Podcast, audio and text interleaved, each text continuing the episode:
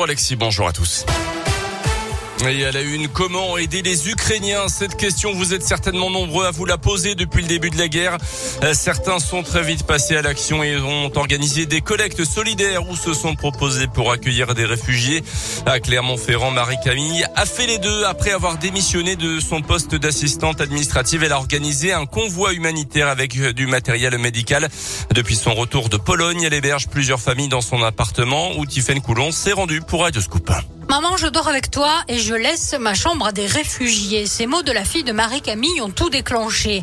Quelques jours plus tard, elle partait pour distribuer des dons et ramener des réfugiés avec elle à Clermont.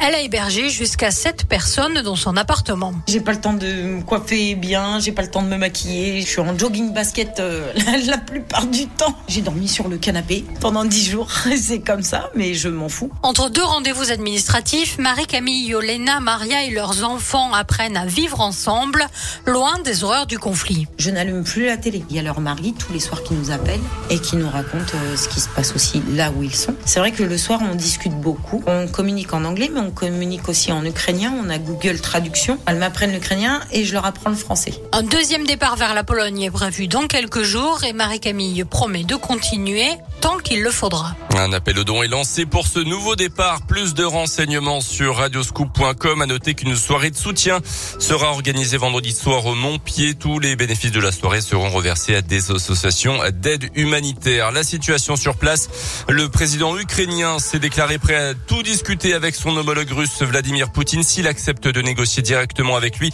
Il demande également des garanties de sécurité en prévenant que l'Ukraine serait détruite avant de se rendre. La France a acheminé lundi 55 tonnes de matériel médical, informatique, de lait pour enfants ainsi que des groupes électrogènes vers l'Ukraine via la Pologne. Dans l'actu également, chez nous, ce vol de cuivre dans l'ancienne usine Luxfer de Gerza, c'était dimanche en fin de journée. Trois hommes âgés de 21, 26 et 27 ans et appartenant, appartenant à la communauté des gens du voyage ont été arrêtés. Ils sont suspectés d'avoir tenté d'y dérober ce précieux métal. Les policiers ont découvert sur place leur véhicule auquel était attelée une remorque chargée de 200 à 300 kilos de cuivre.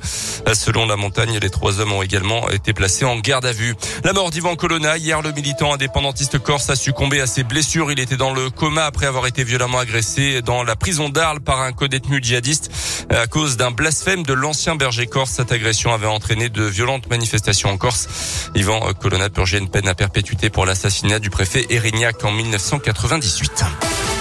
Que gagnent les joueurs de Ligue 1 de foot? L'équipe dévoile aujourd'hui ce que touchent les stars du championnat. En tête, on retrouve Neymar, le Brésilien du Paris Saint-Germain, avec 4 millions d'euros bruts par mois, 3 millions 300 000 euros pour Lionel Messi, 2 millions 2 pour Mbappé.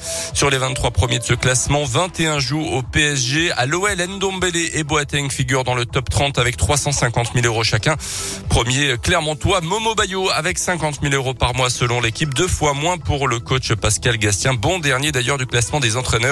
Le premier, c'est évidemment l'entraîneur du Paris Saint-Germain avec plus d'un million cent mille euros par mois.